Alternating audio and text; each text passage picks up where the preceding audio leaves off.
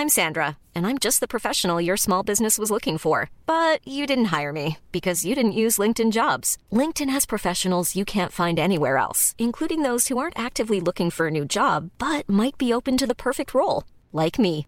In a given month, over 70% of LinkedIn users don't visit other leading job sites. So if you're not looking on LinkedIn, you'll miss out on great candidates like Sandra. Start hiring professionals like a professional. Post your free job on linkedin.com/people today. C'est avec un immense plaisir que je vous parle d'une marque que j'affectionne tout particulièrement, Mama Hangs.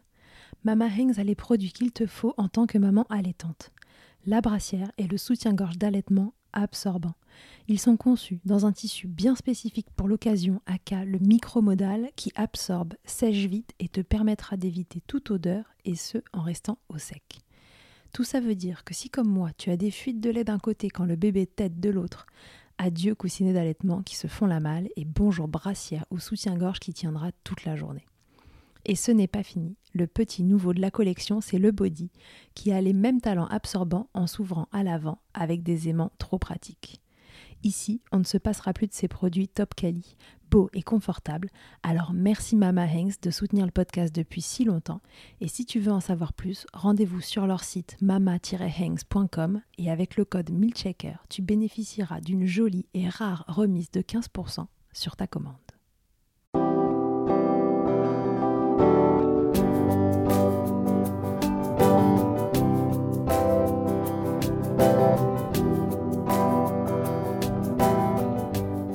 Bonjour et bienvenue dans Milkshaker, le podcast qui agite les idées reçues sur l'allaitement. Je suis Charlotte Bergerot-Palisco, la maman d'un petit garçon de 4 ans, et dans la vie je suis ostéopathe spécialisée en périnatalité. J'ai destiné ma pratique aux femmes et aux enfants, en particulier dans cette période charnière autour de la grossesse, de la naissance et du postpartum, avec une spécificité permettre au bébé de mieux téter pour mettre en place un allaitement serein en libérant les bébés des tensions qui les empêchent de téter correctement. Ce podcast, je l'ai imaginé pour vous offrir des témoignages variés, des expériences de familles qui ont allaité plus ou moins longtemps et avec plus ou moins de facilité. Ici, vous découvrirez l'allaitement sous toutes ses coutures. Vous pourrez aussi vous informer auprès de professionnels, tout spécialisés dans le domaine, qui vous apporteront lors d'épisodes experts les informations les plus justes et vous permettront de vous orienter en cas de difficulté.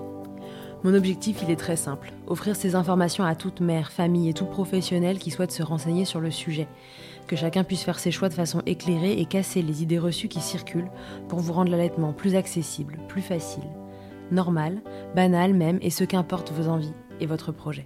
Ce qui aide ces informations à se diffuser pour que le plus grand nombre puisse en bénéficier et qui permet à Midchecker de continuer de s'agiter, c'est vous, par vos partages autour de vous, sur les réseaux, vos écoutes, mais aussi vos notes ou étoiles sur les plateformes d'écoute. Alors je vous serais très reconnaissant de prendre une minute pour soutenir ce projet. Et maintenant, place à l'épisode. Pour cet épisode un peu spécial, le premier en son genre, je vous avais posé une question sur les réseaux il y a quelques semaines. Je vous demandais de me laisser un avis dans un vocal. La question c'était est-ce que selon vous, l'allaitement long à la demande, c'est anti-apprentissage du consentement? Et ça vous a fait réagir, surtout en message privé et de plein de manières différentes. Mais comme vous savez qu'ici c'est un podcast, j'y ai compilé les différentes réflexions qui m'ont été déposées à l'oral via la boîte vocale de Midchecker. Allez, c'est parti, vous verrez que les avis divergent. Il ne s'agit pas ici de dire qui a raison ou qui a tort, plutôt de laisser les différents points de vue s'exprimer et faire ses propres choix, comme d'habitude, et en conscience, bien entendu. Je vous souhaite une belle écoute. Bonjour, je suis Estelle, infirmière euh, et aussi consultante en lactation à San Francisco. C'était pour répondre à la question l'allaitement long à la demande est-il un frein à l'acquisition, à l'apprentissage du consentement? Euh, Pour moi, non, c'est plutôt un outil. Euh, et en fait, j'explique ça en décomposant par les concepts. Déjà, qu'est-ce que l'allaitement long? Qu'est-ce qu'à la demande suivant l'âge? Et, et puis, l'acquisition du consentement, c'est l'acquisition de la compréhension euh, de plusieurs euh, de plusieurs notions, euh, notamment de l'apprentissage de différer et la, son besoin et la réponse aux besoins, et l'apprentissage de plein d'autres concepts.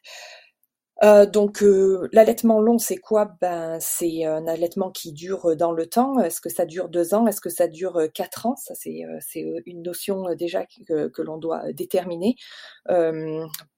Certaines personnes pensent que non, c'est un allaitement long déjà. Donc en fait, c'est est-ce qu'on a continué à allaiter un toddler, est-ce qu'on continue à allaiter un bambin Et ça, ça va, ça va aussi conditionner la réponse et, euh, et puis euh, la capacité à l'enfant euh, à, à, attendre et, et à différer c'est le besoin et la réponse à ce besoin parce que moi pour moi la, à la demande c'est la réponse au besoin. Donc un nouveau-né a besoin d'une réponse qui est immédiate et un toddler presque immédiate et un bambin ben, il, il peut comprendre de différer et euh, lorsqu'il comprend euh, de différer, euh, il va aussi commencer à comprendre si, si la réponse est positive, négative, est-ce qu'il peut attendre, est-ce que c'est un oui, est-ce que c'est un non, est-ce qu'il est-ce qu'il peut tout de suite, est-ce qu'il ne peut pas tout de suite. Et, et donc ça, ça va aussi dans le consentement. Est-ce que quand on répond oui, mais pas tout de suite, dans quelques minutes, le temps que je me lave les mains, le temps que je termine ce que j'ai à faire. Et donc il y a euh, il y a cette première notion dans l'apprentissage, pour moi, qui est importante.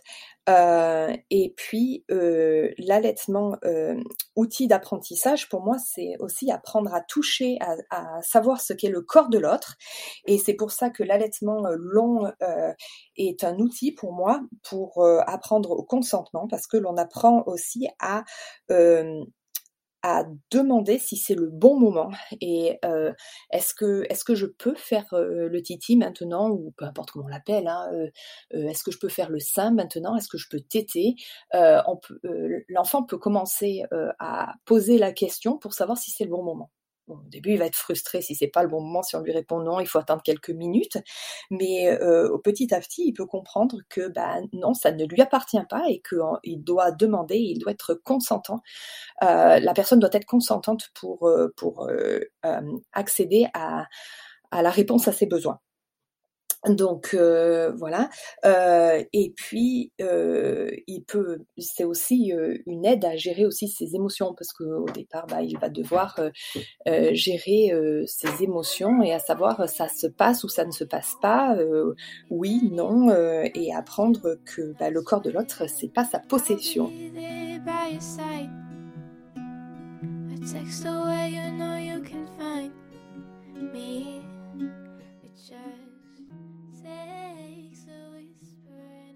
Je pense que allaitement lent, hmm, allaitement long et consentement peut être euh, peut être compliqué. Euh, puisque l'enfant grandit et et qu'il a du mal à comprendre pourquoi on peut lui refuser quelque chose qui lui a toujours été donné à qui on n'a jamais posé d'interdit, surtout surtout l'allaitement qui est l'alimentation et l'aliment principal pendant les six premiers mois de vie. je pense que oui, c'est compliqué pour la mère de mettre des, des, interdits. personnellement, bébé à 22 mois. et en fin de journée, quand elle, quand elle est fatiguée, etc., et que je puisse lui dire ben non on t'aide pas maintenant on va attendre ou après manger ou pas maintenant maman elle est occupée ou quoi que ce soit ben elle a du mal à l'entendre elle a du mal à le comprendre elle peut se mettre dans des colères elle peut voilà prendre des émotions en pleine face et être ben, voilà une colère une tristesse très importante et elle a du mal à s'autoréguler ce qui est normal et souvent ben, ce qui l'autorégule c'est le sein et ben là, pas de possibilité puisque ben, je refuse à ce moment-là. Donc oui, c'est ça peut être très très compliqué. Maintenant, maintenant, ça allait peut-être plus facile à certains moments. Il faut leur expliquer, même si c'est compliqué pour eux d'entendre et de comprendre. Après, je pars du principe où si une maman continue d'allaiter autant de temps, et moi, euh, en tout cas moi, c'est euh, ce que je ressens, si je continue d'allaiter autant euh, et continuellement et à la demande, c'est que aussi je comprends et, j'accepte ces contraintes qui sont que ben, mon enfant peut, peut avoir envie de téter à n'importe quel moment, n'importe quand, et peu importe où on est et, dans quelle situation on est. et c'est quelque chose que j'accepte, hein, voilà, et c'est pour ça que je continue à et que j'ai envie d'aller vers un sevrage naturel où ça sera plutôt elle euh, bah, qui refusera et qui nous têtera moins, etc. Euh, mais pas dans l'autre sens.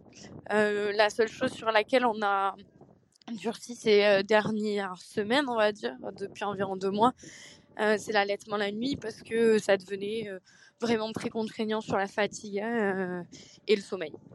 Voilà. Mais oui, je pense que ça peut devenir compliqué. Il faut que la mère soit en adéquation avec euh, cette démarche-là et cette envie de, euh, bah, continuer un allaitement à la demande. Euh, voilà, tant que l'enfant le demande.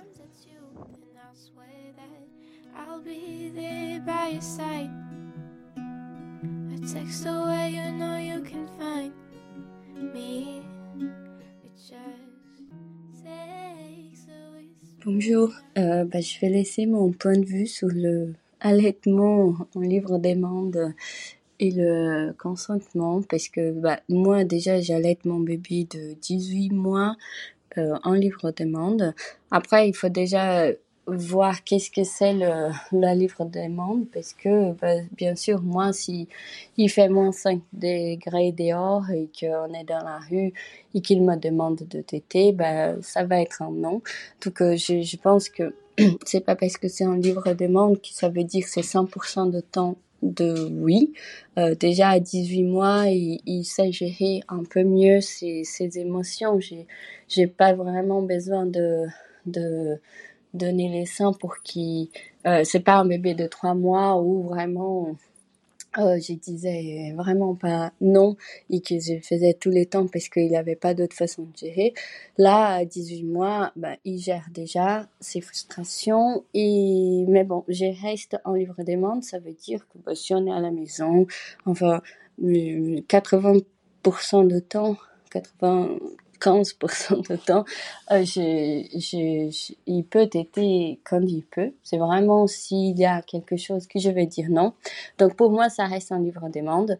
Après, à voir. Et bah pour le consentement, ce que je trouve, c'est que c'est tellement difficile dans notre société euh, déjà d'apprendre le consentement. Nous, les femmes surtout, on n'a pas appris. Je trouve qu'on nous a même caché toute cette partie de, de consentement. Donc, je trouve que c'est difficile. Il n'y a pas assez d'informations ou, de discussions autour de ça. Donc, juste apprendre le consentement à son bébé, c'est déjà un, un métier, un, une façon très difficile. Et je trouve que euh, c'est compliqué de le faire à 100% de temps. Euh, je pense par exemple, ben, bien sûr, j'essaye de, de, de faire euh, à mon bébé que quand j'ai son consentement, donc pour moucher euh, ou pour changer les couches, pour aller à la douche. Mais bien sûr que euh, il y a des jours que j'ai que deux minutes pour changer une couche, je vais le prendre dans mes bras et je vais je vais manipuler son corps sans son consentement. Donc euh, pour moi c'est ça, il y a des choses de, de notre jour qui sont beaucoup plus graves de faire en répétition que l'allaitement en livre demande. Donc peut-être que si on regarderait dans l'étymologie de mots et vraiment euh, ce que signifie, euh, on va à tomber dans cette phrase que l'allaitement en livre demande euh, on n'apprend pas le consentement au bébé, mais après, je trouve qu'il y a tellement de d'autres situations dans notre journée, euh, dans notre vie, qu'on peut apprendre au bébé que bah cette situation, elle devient, elle devient vraiment tout petite.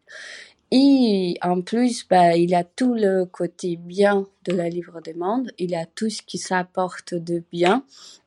Donc, je trouve que c'est vraiment euh, minimum, s'il y a, je, je suis même pas convaincue que ça pose un souci de consentement parce que bah, de toute façon, il voit dans, mon visage que moi, je, je permets qu'il fasse. Donc, euh, il y a quand même une autorisation. Après, je sais qu'il y a des mamans qui, je sais pas, passent pour des situations qui sont un peu plus dures et qui euh, donnent euh, la tétée sans, vraiment vouloir donner. Donc, euh, voilà, je, je pense qu'il peut y avoir cette situation. Mais est-ce que c'est vraiment important? Est-ce que dans tout ce qu'on peut apprendre à notre bébé sur le consentement, c'est ça qui, qui va peser? Euh, Je trouve mm, pas du tout. Enfin, je trouve que c'est ça tous les jours on change de couche euh, quatre fois par jour d'un bébé. Ben là, si quatre fois par jour je le prends dans mes bras, qu'il se débaille, que j'enlève la couche, que je manipule, euh, ses fesses, que je nettoie et tout, ça pour moi c'est beaucoup plus invasif, c'est beaucoup, j'apprends beaucoup moins de consentement à mon bébé à ces moments-là qu'avec l'allaitement en livre demande. Enfin, donc c'est juste un parallèle que je voulais faire, mais bon, c'est sûr que c'est un sujet euh, à débattre.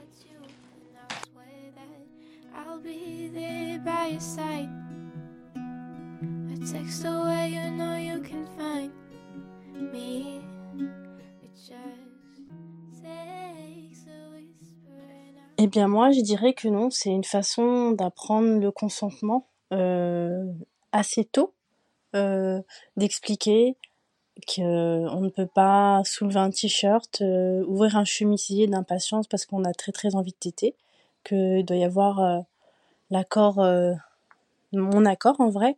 c'est quelque chose que, qui est d'autant plus réalisable en grandissant, donc à 8, 9 mois, 10 mois, 11 mois, 18 mois, c'est compliqué, mais là, il va avoir 2 ans et demi.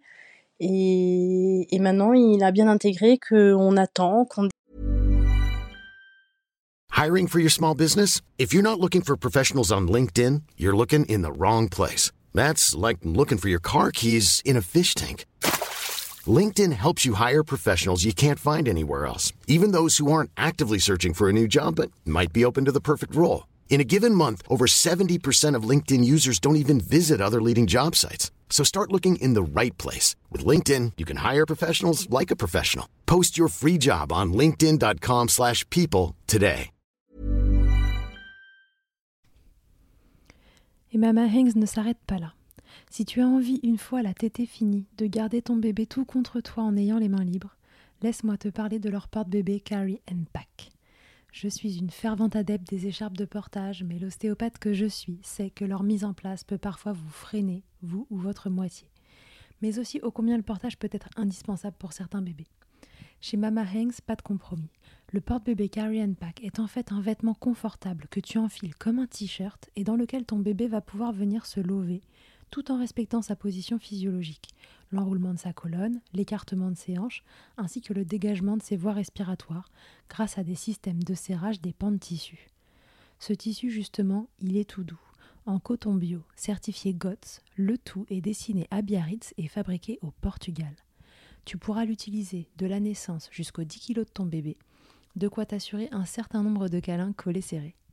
Ici, on n'a utilisé que ça pour bébé numéro 2. Pour toutes les infos, tutoriels et découvrir leur gamme de vêtements de portage, ça se passe toujours sur le site mama-hangs.com et tout pareil, avec le code MILCHECKER, tu bénéficieras d'une remise exceptionnelle de 15%. Décale, que y a, c'est pas le moment, qu'il y a un meilleur moment et on offre d'autres choix. Euh, manger si la faim est présente, câliner si c'est un besoin de réconfort. Euh, que tout n'est pas dans l'urgence et que la tétée, elle peut être patientée, elle peut être décalée. Donc non, moi je pense que c'est plutôt un apprentissage du consentement au contraire.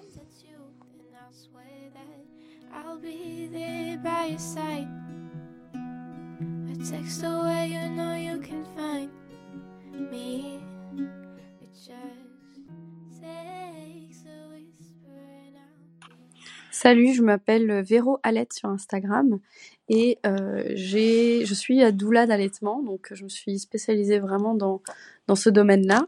Euh, j'ai une petite fille qui a 24 mois maintenant Et je suis donc dans ce qu'on appelle l'allaitement long ou l'allaitement non écourté, peu importe le terme qu'on choisit de lui donner. Et je suis absolument convaincue que à partir d'un certain âge, et je sais pas chez les enfants, chez tous les enfants à quel âge ça se passe, mais il y a un moment où les enfants réclament toujours le sein tout le temps, mais que ce n'est plus réellement une, nécessité nutritionnelle et que ça devient vraiment un jeu, un câlin, un contact, un, lien. Et euh, du coup, ils le demandent vraiment régulièrement et, de façon insistante. Euh, et ça peut être vraiment très, très difficile de maintenir un allaitement à la demande dans ces conditions-là surtout qu'on a complètement conscience que notre enfant n'a pas besoin de boire du lait, euh, que ce soit la nuit ou 50 euh, fois par jour. pour moi, il arrive un moment où il est essentiel, voire important, voire indispensable d'arriver à un moment à un allaitement qui est plutôt considéré comme ce qu'on appelle le allaitement à l'amiable, où en fait on, instruit à notre enfant que l'allaitement doit pas se faire tout le temps, elle se fait de façon euh, décidée, euh, elle se fait avec l'accord de la maman, dans l'envie de la maman de donner le sein aussi. Euh, moi, je, donne vraiment des moments à mon enfant où, j'impose que ben là, il n'y a pas de tété. Si je suis en train de manger, si je suis en train de faire à manger justement, si je suis en train de faire la cuisine ou, la vaisselle, je, je dis à mon enfant que c'est pas possible à ce moment-là. Et je lui dis que ce sera plus tard. Aussi, par exemple, je trouve qu'à deux ans, euh, donner le sein à mon enfant à tout va, même quand il me le demande dans le supermarché ou, ou euh, alors que je suis en train de parler avec un autre adulte et que euh, il y a d'autres gens, etc. Je trouve que c'est c'est pas un, bon signal à donner à l'enfant parce qu'on se découvre quand même et qu'on commence à comprendre l'intimité, on commence à comprendre la pudicité et je trouve que c'est pas un bon signal de de se montrer euh, comme ça en public avec un enfant de deux ans. Et je dis pas, je le fais encore, j'allaite encore des fois en public parce que euh, dans l'espace public plutôt parce que par exemple on est au restaurant qu'elle devient vraiment difficile et que elle, elle a envie d'une tétée parce qu'elle a besoin euh, d'être assurée dans, dans cet espace là évidemment que je lui donne la tétée. Mais je trouve qu'il y a des moments où quand on parle avec d'autres adultes ou, ou quand on est occupé tout simplement en fait l'enfant nous interrompt parce qu'il cherche notre attention il va nous demander le sein parce que généralement il l'obtient. Et c'est de dire aussi ben là c'est un moment où je suis occupée je fais autre chose l'enfant commence à comprendre ces choses là et peut se dire ok c'est vrai euh, il y a des moments pour tout. Moi j'ai instauré une règle chez moi. C'est euh, l'allaitement se fait soit dans le lit soit dans le canapé euh, dans le fauteuil. En tout cas je veux être assise et confortable. Je veux pas faire ça en l'apportant dans mes bras ou quand je suis assise par terre ou quand je suis pas confortable.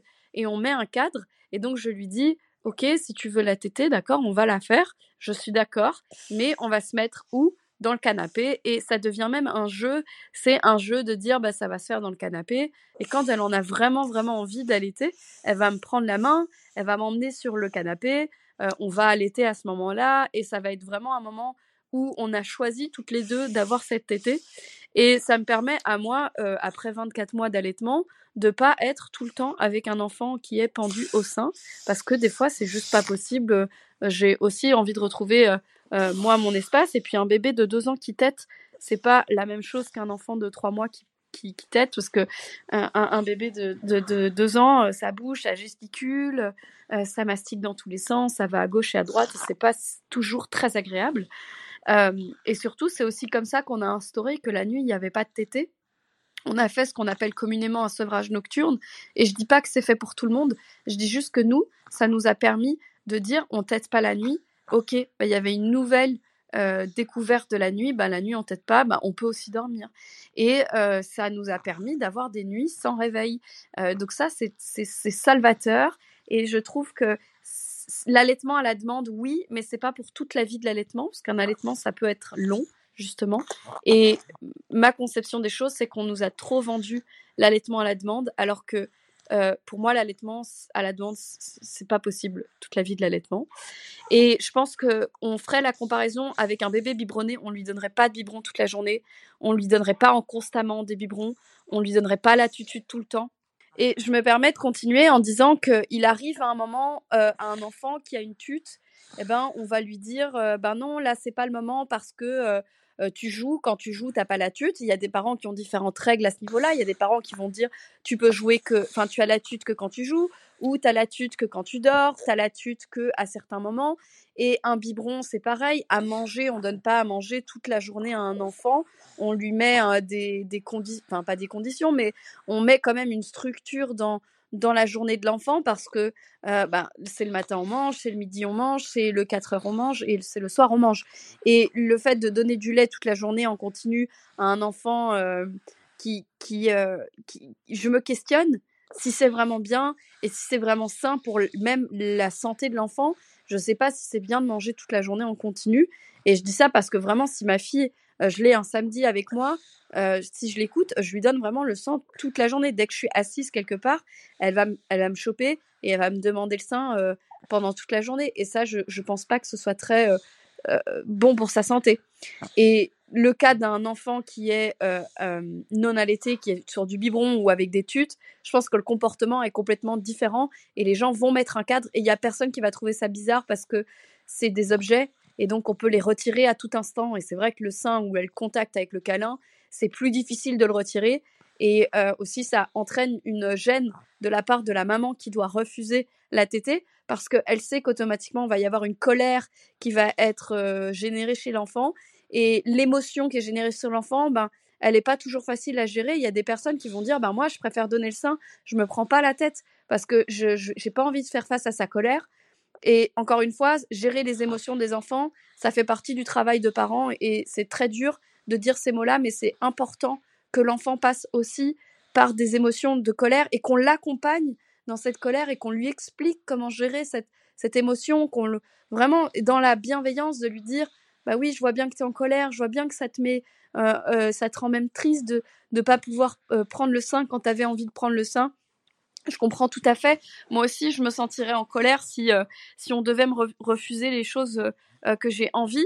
Mais euh, là, actuellement, par exemple, bah, tu vois bien, je suis en train de faire la vaisselle. C'est compliqué pour moi. Je suis pas à ta disposition pour faire ça maintenant, mais je, peux le mettre un contexte dans lequel on va être heureux tous les deux de, que je te donne le sein ou, que, que ce soit un moment câlin, plutôt qu'un moment au fait où c'est la guerre et où c'est euh, de dire ah ben il me saoule, il a crié là, c'est bon, ah bah tiens attends je lui donne le sein. Je veux dire c'est effectivement très loin du consentement mais c'est très loin aussi d'éduquer son enfant. C'est, ça fait plutôt partie d'un, d'une éducation où, en fait, on, on, s'oblige à faire des choses parce qu'on n'a pas envie de devoir gérer les émotions de notre enfant.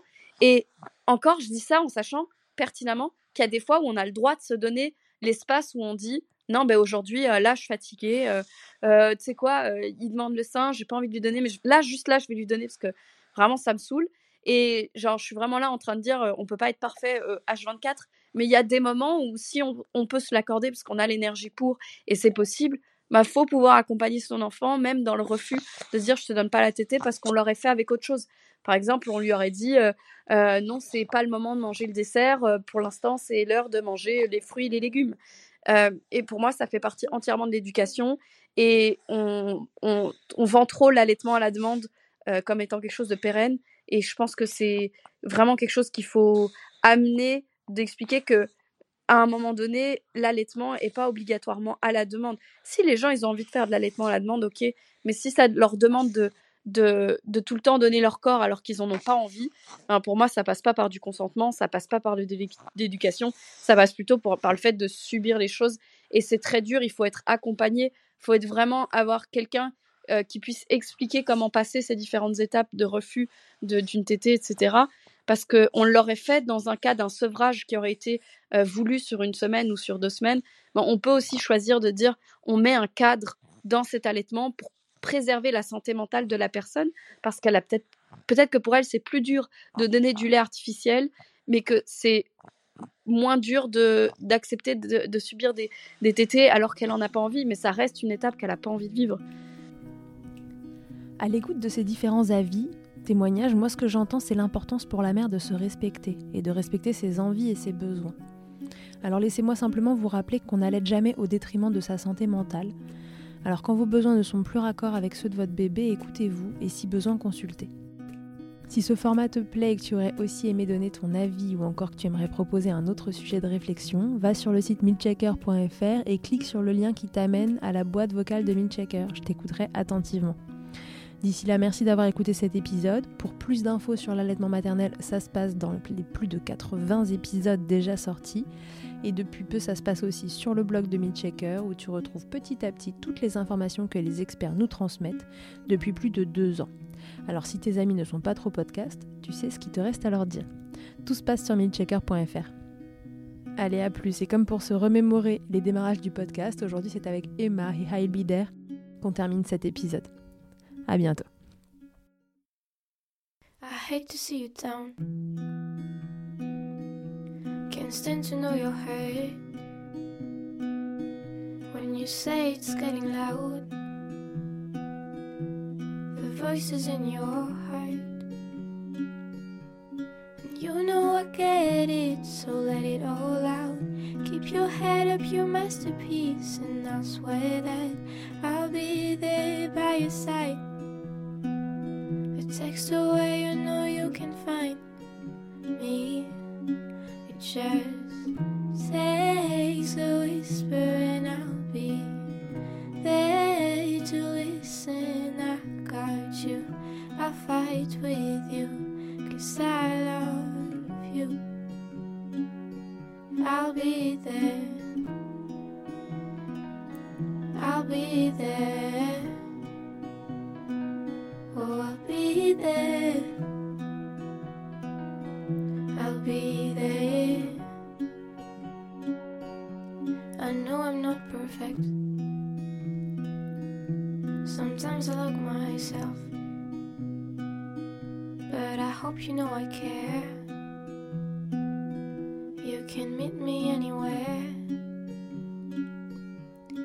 you know I get it, so let it all out. If anyone comes at you, then I'll swear that I'll be there by your side. A text away, you know